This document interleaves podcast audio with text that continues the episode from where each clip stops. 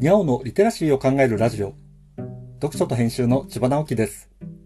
このチャンネルでは、読書と IT 時代の読み書きそろばんを中心に様々な話をしています。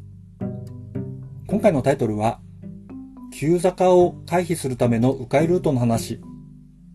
時刻表は読み物だからなの28回目です。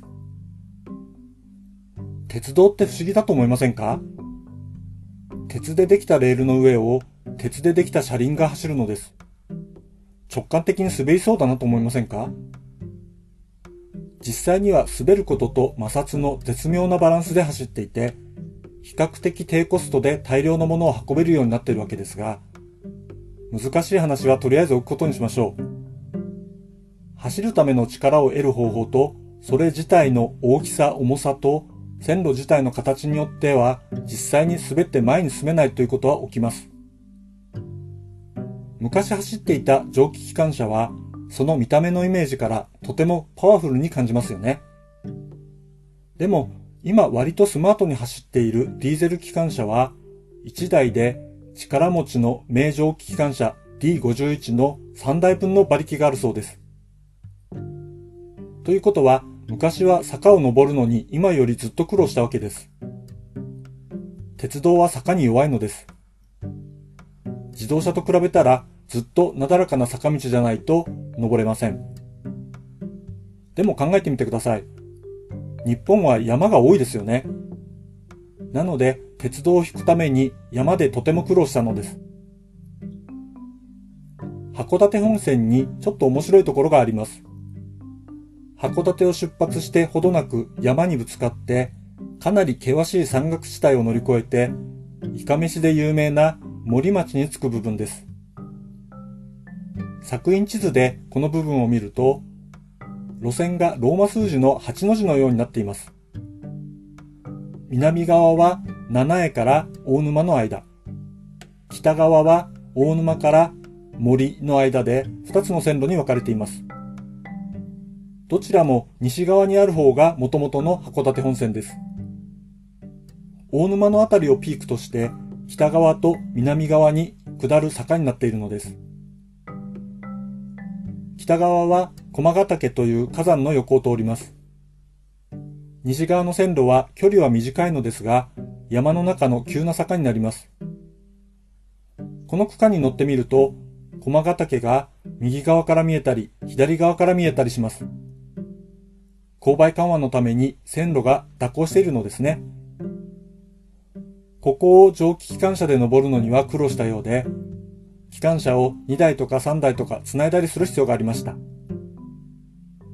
1968年10月の時刻表を見ると面白いことがわかります。急行列車が札幌行きは西の線路を通りますが、函館行きは東の線路を通るのです。東の線路は海沿いの比較的なだらかな線路なのですね。南側はもっと面白いです。函館から大沼の間は屏風のような山です。札幌方向には急な上り坂になります。そこで東側に高架橋で徐々に山に登る線路を作ったのです。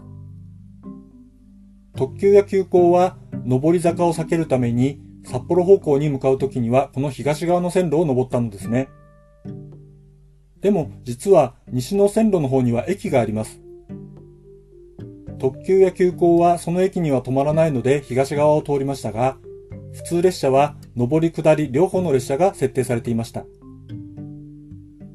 特急列車は機関車が引くものからディーゼルエンジンを床下に配置した分散動力に変わり、この区間の上り坂を難なく越えるようになったので、距離の短い本来の線路を通るようになりました。急行も同じように変わっていきます。それでも南側の上り坂は貨物列車の運行などで今でも使われています。現在、鉄道ファンの間で話題になっていることが一つあります。この西側の本来の線路上に新幹線の函館新北斗駅ができたのです。乗り換えに重要な駅になるので、すべての列車が止まりそうなものですが、なぜか普通列車の一部が東側の線路を通って大沼方面に向かっているのです。時刻表上では、駅を通過する場合は、カタカナのレみたいな矢印が書かれます。